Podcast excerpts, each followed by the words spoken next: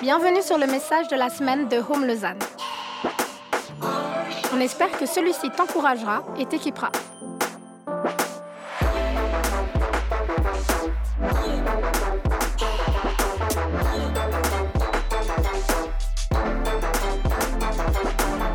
Pour plus d'informations sur notre Église, n'hésite pas à visiter notre site internet sur www.eglisehome.com. Excellent. Euh, un bienvenue spécial si tu es là peut-être pour la, première fois, les premières fois. Euh, trop content que tu sois là. Bienvenue à Home. Home, c'est une église, mais on veut vivre la famille ici. On veut être connectés les uns avec les autres. Et je vais te le dire, l'église Home, c'est bien plus que le dimanche. Euh, si tu veux vivre des choses avec nous, attends pas de pouvoir euh, euh, venir un dimanche matin. Il y a d'autres activités. On va lancer des city groups, des petits groupes on va se retrouver les uns chez les autres. Ça va être trop bien. On va donner des infos à la fin. Mais dis-toi que le home, c'est pas juste maintenant, pas juste le dimanche matin ou le dimanche soir. Il y a plein d'autres choses à vivre ensemble en famille. Excellent. C'est un privilège pour moi d'apporter la prédication ce matin. Et comme vous le savez, on fonctionne avec des séries de messages. On a un thème, on apporte plusieurs messages autour de cette série. Et le titre de la série actuelle, c'est relations saines. On va parler de différentes relations et c'est Yves qui a apporté le message d'introduction la semaine passée. Il a commencé en posant une série de questions que j'aimerais répéter ce matin pour remettre un peu de contexte. Comment bien vivre nos relations? Est-ce que les vraies amitiés existent? Est-ce que le vrai amour existe? Est-ce que les familles doivent être nécessairement dysfonctionnelles? On va parler des relations, on se pose des questions sur les relations, on est concerné par les relations parce qu'on vit tous des relations. Et on va parler donc des amitiés, des fréquentations, de la famille, de sexualité, euh, relations au travail, célibat, etc. Et j'aimerais revenir rapidement sur quelques éléments euh, que Yves euh, nous a apportés la semaine passée. Si tu as manqué le message, pour aller l'écouter, mais comme ça, tu as un, un petit bout d'introduction. Il a exposé trois principes. Il a dit, premièrement, que ta relation avec Dieu est primordiale et que rien ne devrait entraver cette relation-là. Il parlait de relations horizontales les uns avec les autres et verticales. Et la relation verticale avec Dieu devrait être primordiale, prioritaire. Un deuxième principe qu'il a exposé, c'est qu'au cœur des relations saines, il y a un cadre, des limites dans chaque relation qui sont fixées parce que Dieu dit, plutôt que parce que, euh, euh, plutôt basé par notre expérience des relations. Et troisièmement, il a dit que l'isolement, être seul, n'est pas voulu par Dieu. Tu as besoin d'être entouré et de cheminer avec d'autres. C'est le principe des relations. Et moi, je vais encore appuyer là-dessus aujourd'hui. Et dans, je pense, chaque message, on va appuyer sur le fait qu'on a besoin d'être les uns avec les autres. Dans cette série, on veut définir un peu ce que c'est que ces relations selon la Bible. Qu'est-ce que la Bible dit de toutes ces relations? Et on veut aussi donner des clés pour vivre ces relations de façon saine, pour que tu puisses vivre des relations saines. Et je répète ce que Yves a dit encore la semaine passée, c'est que les relations, c'est ta responsabilité on va donner des clés, définir au mieux, te dire comment est-ce qu'on va, on peut vivre des relations saines, mais ça va être à toi d'appliquer et d'utiliser ces outils. Alors aujourd'hui, euh, la relation dont on va parler, c'est le mariage. On va parler du mariage. Et en annonçant ce thème, je suis bien conscient qu'il y a peut-être une majorité de célibataires ici, et je vais mettre les choses au clair directement. Si tu es célibataire, ce message te concerne. Euh, si tu es peut-être divorcé, ce message te concerne. Si tu comptes jamais te marier, ce message te concerne aussi. Et on va voir qu'il y a des principes euh, du mariage qui s'appliquent à toutes les relations. Donc, reste avec moi, ça va être hyper bon. Prends des notes, euh, si tu ne prends pas de notes, prends des notes pour t'en souvenir, éventuellement pour y revenir. Alors c'est parti, pour ceux qui ont une Bible, ouvre, ouvrez-la avec moi dans Genèse, Genèse chapitre 2, euh, un texte que Yves a lu en partie la semaine passée. Et c'est bon, je t'encourage d'ailleurs à relire plusieurs fois un même texte biblique et à voir combien, combien de fois il peut te parler de façon différente. Genèse 2, verset 15 à 25. On va lire 10 versets et puis on va voir qu'est-ce que ce texte nous dit. Verset 15. Dieu prit l'homme et le plaça dans le jardin d'Éden pour qu'il le cultive et le garde. Dieu donna cet ordre à l'homme. Tu pourras manger les fruits de tous les arbres du jardin, mais tu ne mangeras pas le fruit de l'arbre de la connaissance du bien et du mal, car le jour où tu en mangeras, tu mourras, c'est certain. Dieu dit, il n'est pas bon que l'homme soit seul. Je lui ferai une aide qui soit son vis-à-vis. Dieu façonna à partir de la terre tous les animaux sauvages et tous les oiseaux du ciel, puis il les fait venir vers l'homme pour voir comment il les appellerait. Il voulait que tout être vivant porte le nom que l'homme lui donnerait. L'homme donna des noms à tout le bétail, aux oiseaux du ciel et à tous les animaux sauvages, mais pour lui-même, il ne trouva pas d'aide qui soit son vis-à-vis. Alors Dieu fit tomber un profond sommeil sur l'homme qui s'endormit. Il prit une de ses côtes et referma la chair à sa place. Dieu forma une femme à partir de la côte qu'il avait prise à l'homme, et il l'amena vers l'homme. L'homme dit, voici cette fois celle qui est faite des mêmes os et de même chair que moi. On l'appellera femme parce qu'elle a été tirée de l'homme. C'est pourquoi l'homme quittera son père et sa mère et s'attachera à sa femme, et ils ne feront qu'un. L'homme et sa femme étaient tous les deux nus et ils n'en avaient pas honte. Dans ce texte, on assiste à, la première union, le premier mariage de toute l'histoire de l'humanité. Dieu crée l'homme, Adam, Ève, et il les unit. Ils s'attachent l'un à l'autre, ils ne font plus qu'un. C'est la première union, c'est le premier mariage de toute l'histoire de l'humanité. Dieu, je commence avec cette base, Dieu est créateur du mariage. C'est lui qui a créé le mariage. Et si les gens se marient aujourd'hui, c'est parce que Dieu, au commencement, a institué le mariage. Le mariage tire donc son origine de la création et pas de la culture. Il n'y a pas des gens qui se sont dit un jour, tiens, et si on faisait un contrat pour dire qu'on s'aime? Déjà, c'est bien plus que ça. Et, et, et bah, le mariage vient de Dieu. C'est lui qui a créé ça, pas la civilisation, pas, les gens. C'est l'invention de Dieu. Et donc Dieu crée le mariage, mais il ne fait pas juste créer un mariage. Il s'est pas dit, tiens, on va faire une belle cérémonie. Plusieurs couples vont se marier euh, cette année, plusieurs couples de home. Peut-être dans un jardin, je ne sais pas, à l'extérieur. Ça, c'est le rêve. Un peu, un beau jardin, tout est beau, il fait super beau, c'est trop bien. Il n'y a pas le Covid, ça n'existe pas. On peut être 300 si on veut, sans masque. Ah ouais, l'utopie, tu sais. Je vous le souhaite pour les couples mariés euh, qui vont se marier. Dieu ne fait, pas juste unir, fait pas un beau mariage dans un jardin, Adam et Ève. Non, Dieu il est en train d'établir ici le principe du mariage. Il y a des éléments dans ces versets qui concernent même pas Adam et Ève en fait, parce que Dieu cherche vraiment à définir qu'est-ce que c'est que le mariage. Il cherche à démontrer euh, montrer un mariage en fait, euh, qui va être un exemple, un template, un modèle à suivre pour tous les autres mariages.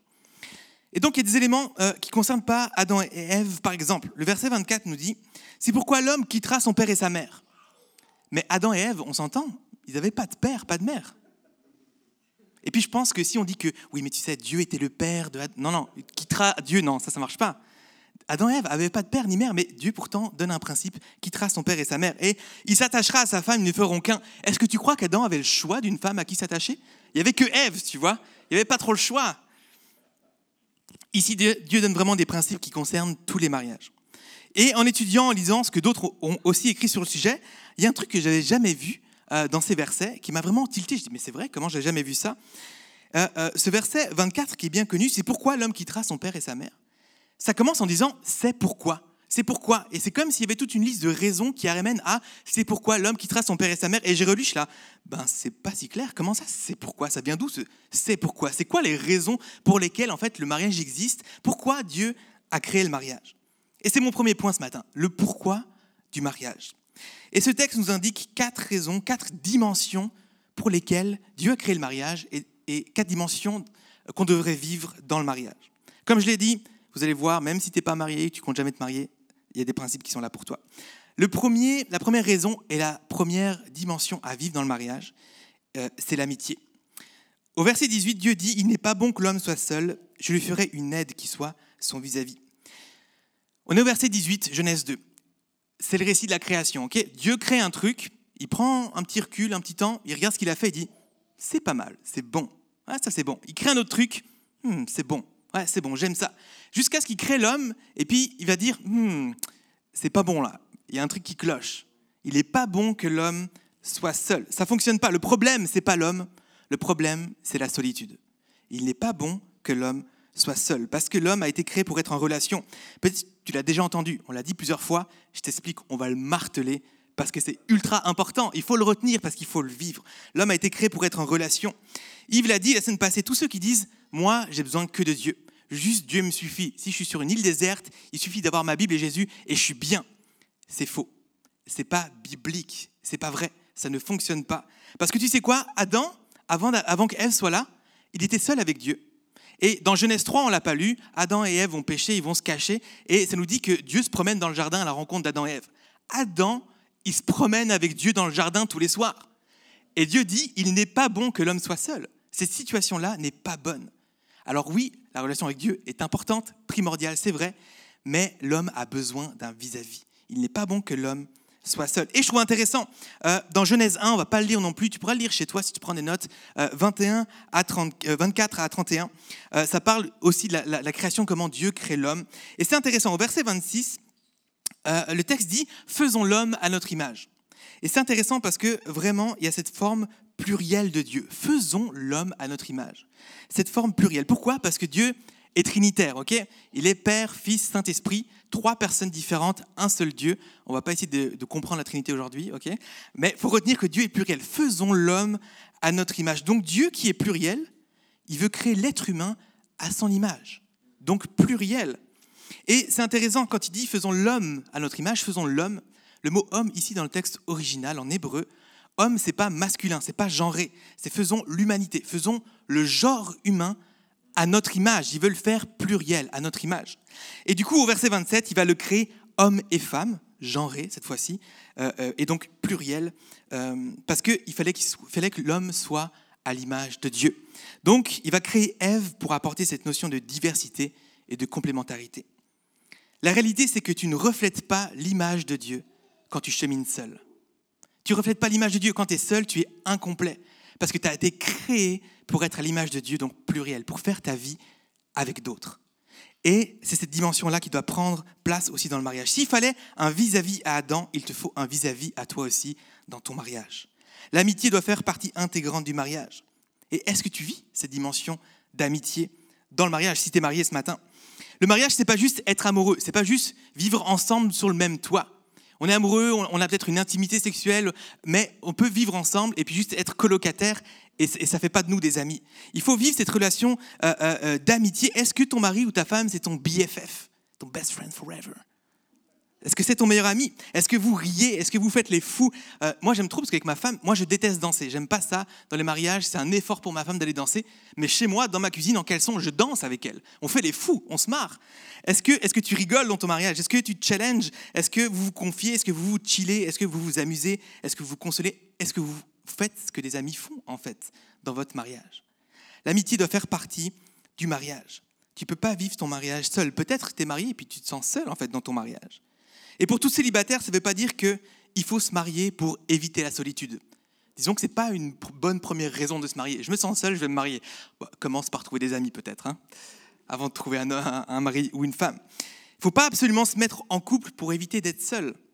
Mais il faut absolument se tenir avec de vrais amis il faut absolument ne pas être seul. Tu dois retenir ces vérités. Dieu ne t'a pas créé pour que tu sois seul. Ça, c'est une première vérité. Le deuxième, le deuxième pourquoi du mariage, une deuxième dimension qui devrait être vécue dans le mariage, c'est jardiner. C'est hyper important que tu aies un jardin, que tu plantes des légumes. Nous, on a rempoté nos plantières. Non, je plaisante, il ne s'agit pas de légumes, de plantes. C'est le jardin dans le jardin d'Éden. Ok, tu vas comprendre, tu vas comprendre de quoi je parle. Dieu prit l'homme, au verset 15, Dieu prit l'homme et le plaça dans le jardin d'Éden pour qu'il le cultive et qu'il garde. Alors Dieu place Adam pour qu'il puisse s'occuper du jardin. On parle du jardin d'Éden et souvent on se dit, bah oui, c'est un jardin qui s'appelle Éden. Non, non. Éden, c'est un pays dans lequel se trouve un pays, un endroit, il n'y a pas beaucoup d'infos, dans lequel se trouve un jardin. Combien c'est grand, on ne sait pas trop. Mais euh, dans Genèse 3 ou Genèse 1, je ne sais plus, non, ok, Genèse 2, pardon, vers, le début des versets qu'on n'a pas lus, ça nous explique que de Éden, euh, du jardin en fait sort un fleuve. Ce fleuve, ce fleuve se sépare en quatre, quatre canaux qui font le tour de quatre pays entiers. Autant dire que le jardin, il est immense. Et surtout, il est assez immense pour contenir tous les animaux et tous les arbres fruitiers, tout ça. Et Dieu, il place Adam là-dedans, il dit, bah vas-y, occupe-toi de tout ça tout seul. Et clairement, c'était impossible. Clairement, c'était impossible. Euh, Adam ne pouvait pas s'occuper de ce jardin tout seul. C'était impossible. Il avait besoin il avait besoin d'aide. Et c'est pour ça que, au verset 18, Dieu dit, il n'est pas bon que l'homme soit seul, je lui ferai une aide qui soit son vis-à-vis. Et souvent, ce verset 18, je lui ferai, je ferai une aide à l'homme, a été mal interprété. Souvent, ça a même été interprété, utilisé pour rabaisser la femme. Et je tiens peut-être juste à m'excuser auprès de toutes les femmes, peut-être qui ont été blessées par une mauvaise utilisation de ce verset. Clairement, jamais on devrait utiliser un verset quelconque dans la Bible pour rabaisser la femme, pour dire que l'homme ou la femme est supérieur ou inférieur l'un à l'autre. De nouveau, ce serait faux et pas biblique. Dans le texte original, le mot aide, pour moi c'est important de faire cette parenthèse ici. Le mot aide, pour faire une aide à l'homme, c'est le terme Ezer, qui signifie littéralement partenaire.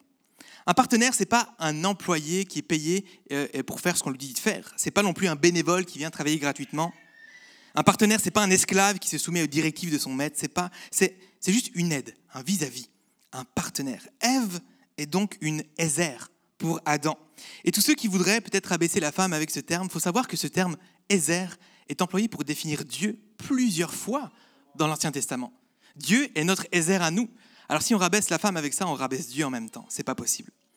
Parenthèse fermée. Ce que ce verset nous dit, c'est que tous les mariages sont construits autour d'un jardin à jardiner en tant que partenaire. Faire un partenariat avec quelqu'un, c'est pas pour rien faire. On a fait un partenariat, on a signé un truc, on est partenaire, mais c'est pour rien faire. Chacun les trucs de notre côté. Non, quand tu fais un partenariat, c'est pour accomplir quelque chose ensemble, un projet en commun, pour euh, ouais, avoir, avoir un projet en commun. Si votre mariage, c'est juste s'aimer et puis vivre ensemble, vous allez passer à côté de quelque chose. Vous allez passer à côté de quelque chose. C'est quoi le jardin de votre mariage?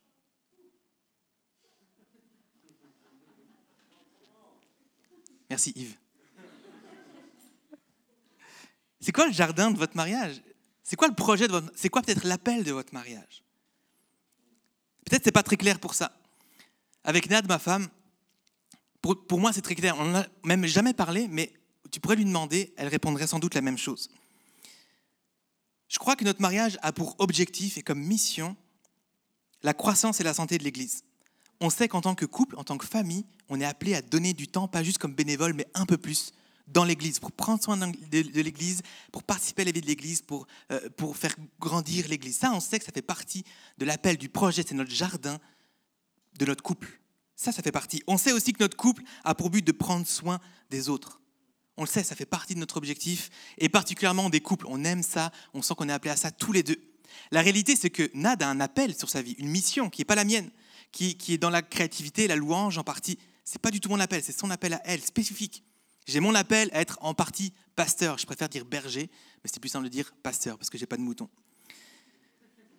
J'ai pas des vrais moutons, ok. Chacun en a notre appel, mais dès qu'on se marie, dès qu'on est unis, qu'on est un couple, tout d'un coup vient un projet, un projet de couple, une mission, un appel, un jardin à cultiver ensemble. Et je t'invite, si tu te prépares au mariage, si un jour tu penses te marier, pense de cette façon-là. Le mariage, c'est pas juste se marier. Tout d'un coup, il vient aussi un projet, une mission, un jardin à jardiner ensemble. Comment Dieu se sert de votre mariage? Quels fruits poussent dans votre mariage? Pour vous et en dehors.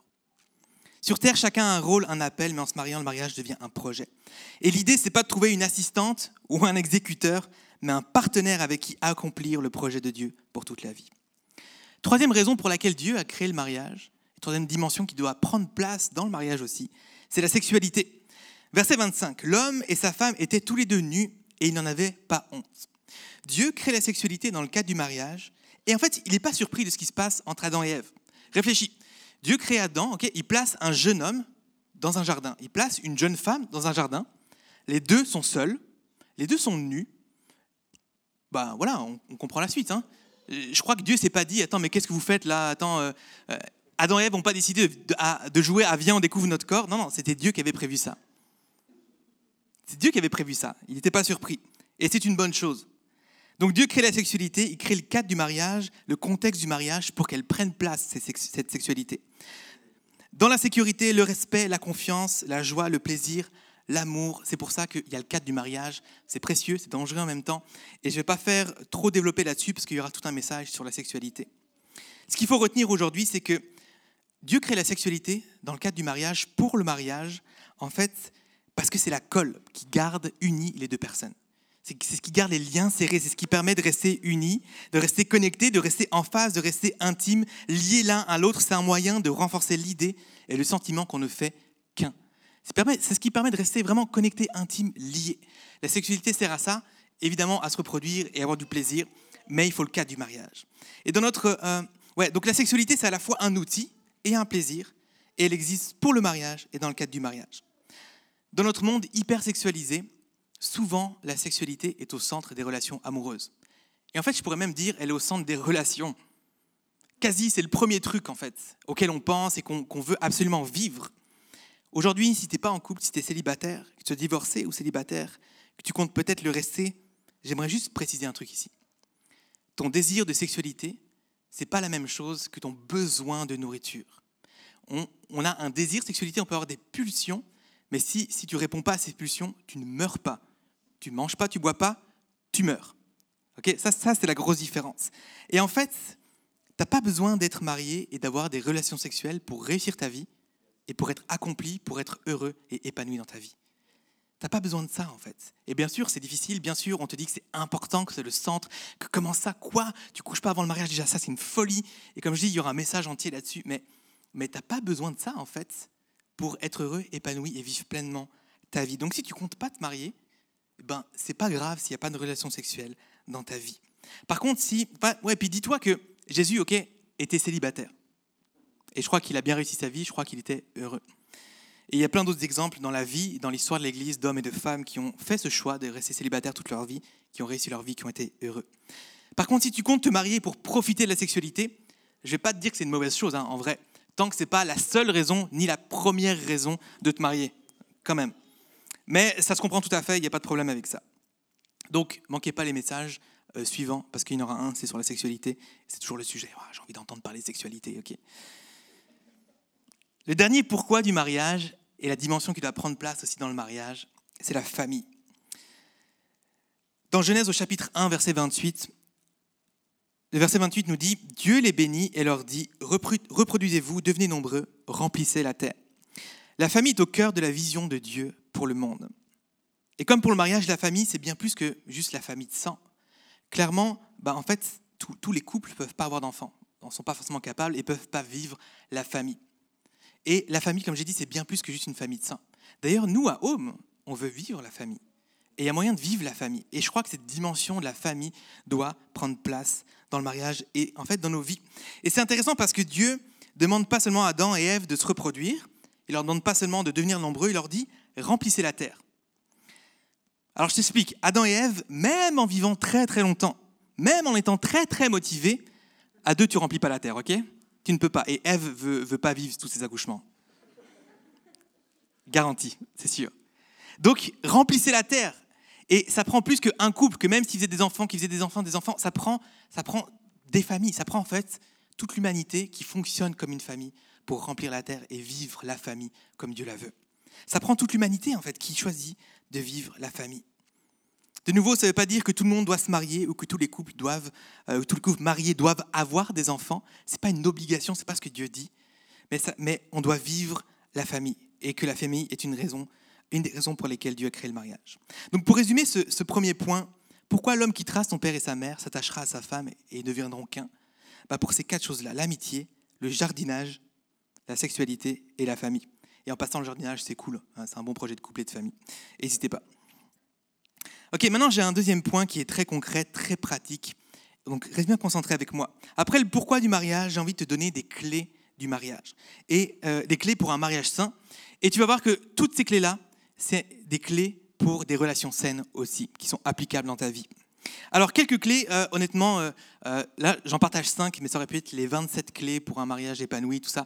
Il y a plein de choses, il y a plein de choses à dire. J'ai pris cinq qui me parlent beaucoup, qui sont bibliques, dont une pour moi qui les résume toutes. Euh, la première, première clé, Jésus doit toujours être au centre. Alors, premièrement, au centre de ma vie, Jésus passe avant ma femme. Jésus devrait passer avant ta femme, avant ton mari. Ma femme n'est pas Dieu et ma femme n'est pas à la hauteur de Dieu. La femme ne peut pas m'apporter ce que Dieu m'apporte. ok? Donc, Dieu doit toujours être au centre de ma vie et aussi au centre de mon mariage. Notre mariage, notre couple, et fonctionne en fait en fonction de ce que Dieu dit on va faire et on va, et, on va être dirigé dans nos choix en fonction de ce que Dieu nous dit. Et nos choix ont été pris comme ça, et ça a un coût des fois. Ah ouais, ok, ce serait plus confortable si on faisait nos choix à nous, mais on choisit comme ça de vivre parce qu'on veut mettre Dieu au centre de notre mariage. Et c'est valable pour toutes les autres relations. Jésus passe avant mes amitiés. Jésus passe avant mon meilleur ami, avant mon père, avant ma mère, avant euh, euh, n'importe qui d'autre, mon amoureux, euh, n'importe qui. Avant Justin Bieber ou ton idole. C'est valable pour toutes les relations. Jésus passe avant mes amitiés et je veux construire toutes mes relations sur Jésus. Deuxième clé, mon mariage doit me rendre toujours plus comme Jésus. Toujours plus comme Jésus. On l'a pas lu, mais dans Genèse 3, on connaît l'histoire. Adam et Ève pêchent contre Dieu. Ils viennent gâcher ce qui avait été fait. Et alors qu'on est tous les, les enfants d'Adam et Ève, on est tous avec cette même nature corrompue, pécheresse à l'intérieur de nous. Et le but de Jésus, c'est de réparer le problème pour un jour nous ramener dans un jardin parfait. Et pour ça, ça commence maintenant ici avec toi et moi. Et si tu veux plus de détails là-dessus, va écouter la, série juste d'avant, Chercher d'abord sur le royaume de Dieu, c'est exactement ça. L'idée là-dedans, c'est que Jésus, il est dans un processus pour recréer le jardin, recréer cette situation-là où tout était parfait. Et c'est un processus qui commence en nous recréant nous. il commence par nous. Et d'ailleurs, euh, l'apôtre Paul, un apôtre dans le Nouveau Testament qui a écrit tellement de, de, textes dans le Nouveau Testament, il va dire dans 2 Corinthiens 5, si quelqu'un est en Christ, il est une nouvelle créature. En Dieu, on est une nouvelle créature. Jésus veut faire de nous des nouvelles créatures. Il veut nous recréer pour nous rendre parfaits. Et en fait, le mariage, c'est un contexte dans lequel Dieu se sert pour nous recréer, pour faire de nous une nouvelle créature, pour nous modeler, pour nous faire progresser, pour nous rendre plus comme Jésus. Ma femme me rend meilleure parce qu'elle voit en moi ce qui est bon, elle me rappelle ce que Dieu a mis sur ma vie, oui, mais aussi, euh, ma femme me rend meilleure aussi parce que vivre avec elle me fait ressortir mes pires comportements. Le pire en moi. Et pas parce qu'elle m'insupporte, juste parce que moi, je suis, je pécheur et qu'on vit dans l'intimité. Ça veut dire que moi, je, peux vous cacher des choses. Vous savez quoi? On met tous des filtres dans la vie. On essaye tous de paraître bien aux yeux des autres. On veut tous être polis. On fait des efforts pour l'être et c'est bien. Mais clairement, les comportements euh, mauvais, peut-être de ma vie, vous les voyez pas. Ou peut-être quelques-uns. Mais Nad, elle, elle les voit tous. Et seulement elle les voit, mais en plus, elle les met la lumière. Et puis elle les met en face de moi. C'est bon, je vois que je suis comme ça. Je vois qu'il faut que je change. Et ça, c'est le principe du mariage. Vivre le mariage, ça me confronte à mes mauvais comportements et ça me pousse en changement. Ça me pousse à devenir, en fait, plus comme Jésus, à me dire, OK, Dieu aide-moi. Tu vois comment je suis, tu vois comment je suis tordu, tu vois comment j'ai parlé à ma femme, tu vois comment je suis hypocrite, comment euh, j'ai critiqué, comment je suis orgueilleux. Ok, c'est pas parce que je suis un pasteur que je suis mieux que vous, pas du tout. J'ai tellement besoin d'être changé encore. Et tout ce qu'on peut cacher dans la vie auprès des gens, le mariage va les exposer. Et c'est une bonne chose en fait. C'est difficile parfois, mais c'est une bonne chose. Ça nous pousse à être changés, à être confrontés nous-mêmes à nos mauvais comportements, à mettre ça devant Dieu à être transformé. Notre mariage doit toujours nous amener à être plus comme Jésus. Si tu n'es pas marié, est-ce que tu es entouré de personnes qui te poussent à devenir comme Jésus? Est-ce que tu as des gens autour de toi qui te poussent à ça, qui te motivent, qui t'encouragent à changer tes comportements? Dans le mariage, c'est presque assez automatique parce qu'on est confronté l'un à l'autre dans nos comportements. On ne peut pas jouer un jeu trop longtemps, ok? Mais dans les autres relations, il faut être plus intentionnel ça implique que tu dois te rendre redevable auprès de quelqu'un. C'est pas toujours facile, mais une bonne clé, c'est d'aller vers quelqu'un avec qui tu es à l'aise, quelqu'un de confiance et dire Regarde, il y a ce comportement dans ma vie, je n'en veux plus, je l'aime pas, j'en ai marre. Et je te le dis, et j'aimerais bien que tu me confrontes de temps en temps. Quelqu'un avec qui tu es à l'aise, quelqu'un de confiance, qui peut pointer le doigt dans ta vie et dire Hé, où t'en es avec ça? Hé, comment comment t'as critiqué cette semaine? Hé, ton comportement là, qu'est-ce que t'as Est-ce que est-ce que tu as quelqu'un autour de toi qui te pousse à devenir plus comme Jésus? Est-ce que les relations autour de toi te poussent à devenir plus comme Jésus? Troisième clé, choisir d'aimer. C'est un peu bateau, ok? Mais aimer, c'est pas toujours automatique. Et si mon mariage à moi reposait juste sur un sentiment amoureux, bah, peut-être bien que je serais plus marié aujourd'hui, en fait. Parce que clairement, dans la vie et dans toutes les relations, c'est pas toujours euh, easy peasy, ok? C'est pas toujours tout est bien, tout est beau, tout se passe bien. Et d'ailleurs, on le remarque, hein, dans plein de relations, quand ça nous saoule, tu sais quoi? Bah, Tu dégages de ma vie, ça me saoule. Et d'ailleurs, je pense que c'est une, des premières raisons du divorce. Je suis plus heureux dans mon mariage, je sens plus les petits gazouillis, euh, et puis je mérite d'être heureux après tout. Mais clairement, si on attend là-dessus pour être heureux, on n'aimera pas. Et donc, il s'agit de choisir, choisir d'aimer. Et en fait, choisir d'aimer, c'est aimer comme Jésus. C'est aimer comme Jésus. C'est toujours un choix pour lui, parce qu'en fait, on mérite jamais son amour. On mérite jamais son amour, on est tordu et très souvent on passe notre temps à le décevoir, à le désobéir, à vouloir reprendre nos vieilles habitudes à nous, ou alors à essayer de lui montrer combien on est fort, combien on mérite son amour. Tu vas voir, je vais te prouver. Non, on méritera jamais rien. On n'est rien, on l'a dit tout à l'heure, Dieu est bien au-dessus de, tout. À côté, on n'est rien. Mais Jésus choisit constamment de nous aimer. Et en fait, on devrait fonctionner comme ça. Je dirais, euh, je suis pas toujours aimable, je suis pas toujours sympa, je parle pas toujours bien à ma femme, mais je suis reconnaissant qu'elle choisisse de m'aimer chaque jour. C'est un choix qui est renouvelé chaque jour. C'est une clé dans le mariage pour vivre un mariage sain, choisir d'aimer. Même quand je ne le sens pas, même quand je n'ai pas les petits papillons dans le ventre, je choisis d'aimer. Même quand peut-être elle me blesse ou quand c'est difficile, je choisis d'aimer. Et dans toutes les relations en dehors du mariage, c'est comme ça. On devrait aimer comme Jésus aime. Pas parce que ça me tente ou parce que c'est facile, mais parce que je choisis d'aimer malgré tout, à l'image de Jésus. Quatrième clé, fonctionner en équipe. Et là, je te donne une phrase qui m'a impacté il y a quelques années, mais je crée du suspense en buvant une gorgée d'eau. Et je mets cette bouteille loin de moi parce qu'il y a un mois, je l'ai renversée. Cette phrase que j'ai trop aimée qui dit Dans un couple, quand l'un des deux gagne, les deux ont perdu. Je te laisse un peu le temps de processer. Quand l'un des deux gagne, les deux ont perdu. Dans un couple, dans une famille et dans plein de relations, on est les membres d'une même équipe. On devrait fonctionner comme ça. Soit l'équipe perd, soit l'équipe gagne. Il n'y a pas un des deux membres d'une équipe qui peut gagner et perdre. Fonctionner en équipe, c'est pas se battre l'un contre l'autre, c'est se battre ensemble, ensemble contre les défis, contre les adversités. Ça, c'est appliqué dans le mariage, mais aussi dans les relations. Aussi dans les relations, trop souvent, on se bat l'un contre l'autre. On se compare, on juge, on critique. On, on devrait se mettre ensemble pour combattre l'orgueil, le jugement, la comparaison. On devrait fonctionner en équipe. On devrait fonctionner en équipe. Cinquième clé, qui pour moi est une des plus importantes, et je crois que si on applique cette clé, les quatre autres s'appliquent quasi automatiquement. Devenir la bonne personne. Devenir la bonne personne. Trop souvent, on place des attentes et des exigences sur la mauvaise personne dans nos relations et dans le couple, dans le mariage. On va poser des questions qui, sont pour nous. Est-ce qu'elle me, rend assez heureux? Est-ce qu'elle est assez jolie, assez sexy? Est-ce qu'elle pourrait pas me laisser un peu plus de temps avec mes amis? Est-ce que lui, il est pas, est-ce qu'il est assez bien pour mes parents? Est-ce qu'il gagne assez d'argent? Est-ce qu'il m'offre assez de cadeaux? On va mettre des, des attentes. Est-ce qu'il fait assez bien ci, assez bien ça? On va mettre une note. On va juger. On va noter en fait l'autre. Mais ta femme ou ton mari, c'est pas un achat sur Amazon. Tu peux pas mettre une à cinq étoiles et un commentaire. Aujourd'hui, chérie, ta cuisine, c'est deux étoiles. Commentaire un peu trop cuit. C'est ridicule de faire ça, mais pourtant, on, le fait, on, fonctionne comme ça. On a des attentes et on vit dans un monde tellement égocentrique et de consommation qu'on attend beaucoup des autres et on, regarde toujours aux autres, on place des attentes sur les autres, on attend que les autres soient la bonne personne pour nous, soit le bon ami, soit la bonne femme, le bon mari, assez sexy, assez truc, assez tout ce qu'on veut. Et, et, c'est l'inverse en fait de ce que on devrait vivre dans le couple. L'apôtre Paul dans le Nouveau Testament, il va adresser une lettre à l'église d'Éphèse, Éphésiens 5, euh, il va, il va commencer le chapitre comme ça. Soyez donc les imitateurs de Dieu, puisque vous êtes ses enfants bien-aimés et vivez dans l'amour en suivant l'exemple de Christ, qui lui, il nous a aimés et qui s'est donné lui-même pour nous comme une offrande et un sacrifice dont l'odeur est agréable à Dieu. Donc Paul, il invite les gens, donc toi et moi, à aimer, à imiter Christ et à vivre dans l'amour en suivant l'exemple de Christ. Comment Dieu a aimé En se donnant et en se sacrifiant. Et ce principe vaut aussi pour le mariage. Il en parle plus loin. Au verset 22, il va dire Femme, soumettez-vous à votre mari comme au Seigneur.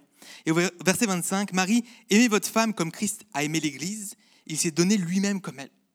C'est un amour sacrificiel. Un amour sacrificiel. Imiter Dieu en se soumettant et en se donnant à l'autre. Les exigences et la note ne devraient pas être sur l'autre. Est-ce que l'autre il est assez pour moi Est-ce que l'autre c'est la bonne personne Est-ce que l'autre il est comme ci, comme ça, il apporte ce que moi j'ai besoin Ça devrait être dans l'autre sens. Ça devrait être sur nous. Est-ce que je la rends heureuse Est-ce que je suis la bonne personne pour elle Est-ce que je suis un ami pour elle Est-ce que je la valorise assez est-ce que je lui consacre assez de temps Est-ce que je suis raisonnable avec mes dépenses Est-ce que je suis assez généreux avec elle Est-ce que, plutôt que, est-ce qu'elle me satisfait au lit Est-ce que je la satisfais au lit Est-ce que, si ça, dans tous ces sens-là, moi, est-ce que je suis la bonne personne pour l'autre? Est-ce que je suis la bonne personne pour l'autre? Trop souvent, on cherche à ce que les autres soient bons pour nous, alors que Jésus s'est donné, il a été la bonne personne dont on avait besoin. Il s'est donné. Et aimer l'autre dans le mariage et dans les relations, c'est se donner pour l'autre. Des fois, on veut absolument changer l'autre, on veut voir un changement, mais c'est à nous d'incarner le changement. Soit le changement que tu veux voir apparaître dans ton mariage. Que tu sois en recherche d'amitié, en recherche d'amour, en préparation au mariage, déjà marié, cherche à devenir la bonne personne pour l'autre. Cherche à devenir la bonne personne pour l'autre. Trop souvent, si, si tu es célibataire et que tu cherches la bonne personne vraiment dans ta vie, souvent on idéalise un peu le truc. Il y a une personne sur toi, euh, sur terre, ton âme sœur, et puis une révélation va venir, c'est la bonne personne pour toi. C'est quoi? Je crois que Dieu est plus intéressé à te transformer toi. Est-ce que toi, tu deviennes la bonne personne pour celle qu'un jour ou celui qu'un jour tu rencontreras Je crois que ça, c'est la réalité. Combien d'étoiles et quels commentaires tu te laisses à toi-même dans tes relations? Comment tu te notes en fait? Est-ce que tu es un bon ami? Est-ce que tu es un bon fils? Est-ce que tu es une bonne grande sœur? Est-ce que tu es un bon employé, un bon collègue? Quelle note tu te mets à toi-même? Et puis, j'aime trop ce, Pour moi, c'est un verset clé dans le Sermon sur la montagne. Je repars dans le royaume de Dieu. Euh, Matthieu 7, 12, qui dit Faites aux autres ce que vous voulez que les autres vous fassent. C'est ce principe-là. Faites aux autres, soyez la bonne personne pour les autres. Je vais tranquillement terminer ici, je vais inviter Billy à, à jouer un petit peu derrière moi. Yves l'a dit, je le répète, ce que tu crois des relations influence ta façon de vivre les relations. Peut-être que tu es là ce matin, puis tu as cru au mariage, peut-être tu t'es marié, peut-être que ça se passe mal dans ton mariage, peut-être tu as divorcé. Et ça crée une amertume peut-être dans ton mariage ou vis-à-vis du mariage. Ce que tu crois des relations, ton expérience des relations va influencer comment tu les vis. Et peut-être ce que tu penses du mariage a été influencé par ton expérience. Peut-être pour toi, c'est le mariage.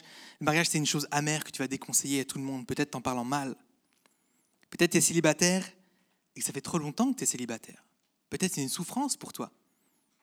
Peut-être que tu as cru au mariage, puis qu'aujourd'hui, le mariage, c'est juste en fait un rêve douloureux. Quand on dit mariage, ça te fait juste mal en fait d'y penser.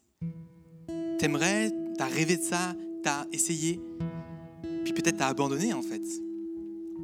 Et ça crée quelque chose en toi vis-à-vis du mariage. Dans le mariage, c'est synonyme de pas pour moi, de utopie. Je laisse tomber. Peut-être t'as simplement pas envie de te marier jamais, et que le mariage, tu dis ben c'est pour les autres, c'est sans, intérêt, ça me concerne pas.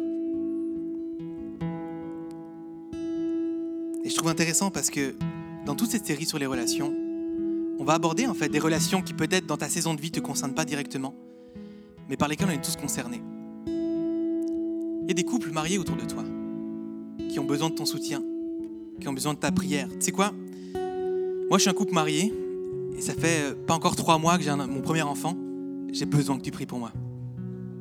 Et pour mon couple, en fait. Il y a des couples qui ont besoin d'être soutenus. Et c'est quoi, quand on parlera du célibat bah, Tous les couples mariés, là, depuis des années, qui disent Oh, le célibat, c'est derrière moi, j'y pense plus. Non, non. On devrait se sentir concerné. Ça nous concerne. On veut vivre la famille, on veut vivre les relations saines, toutes les relations. Peut-être tu es marié, mais tu un collègue qui est célibataire. Peut-être tu es célibataire, mais tu as des amis qui sont mariés. Ça nous concerne.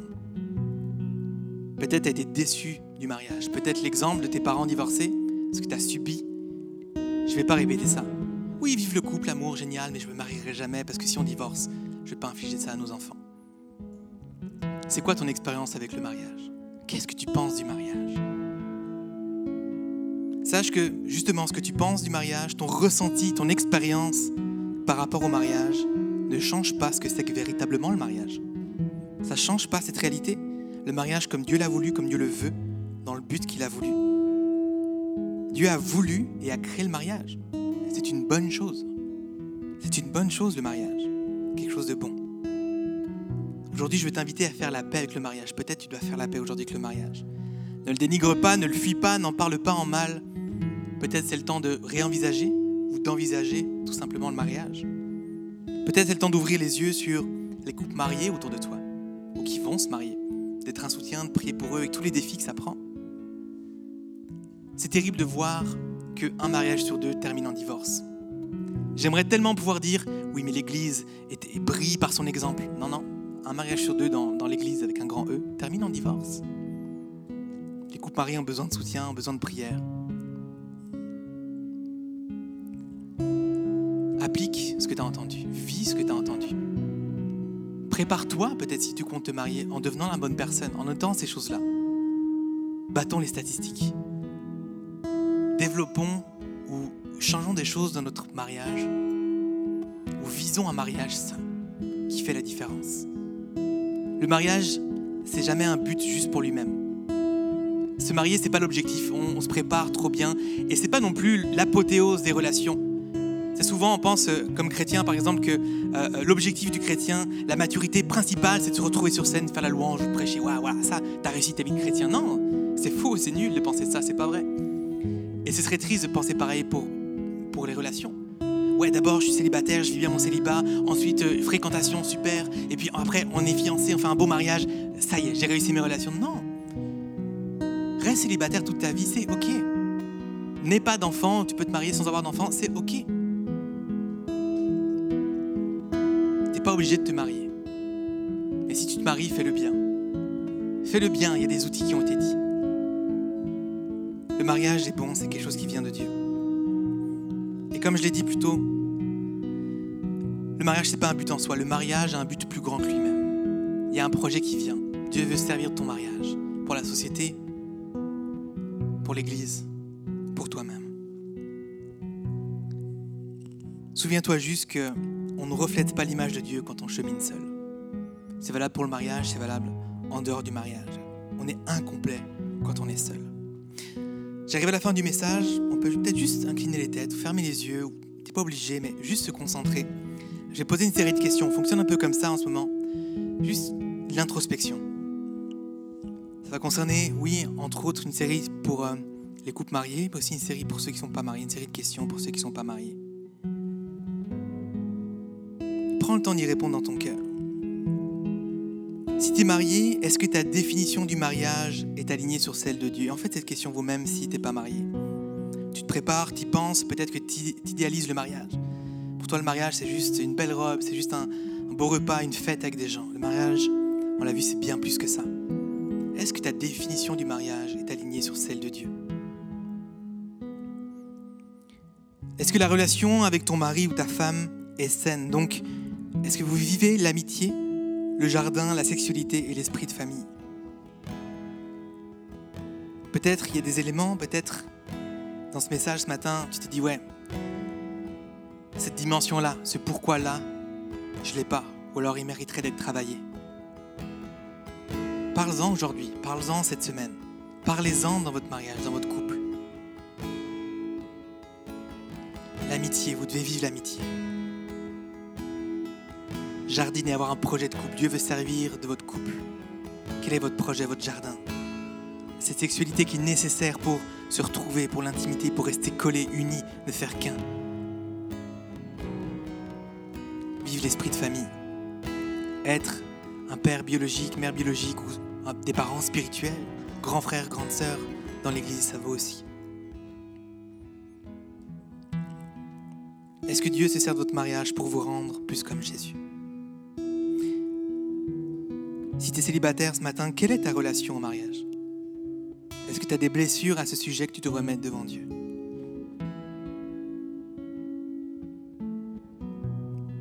Est-ce que tu pries pour les couples et les familles de ton entourage? Pour qui est-ce que tu pourrais prier? Qui est-ce que tu pourrais encourager? Qui est-ce que tu pourrais prendre à cœur?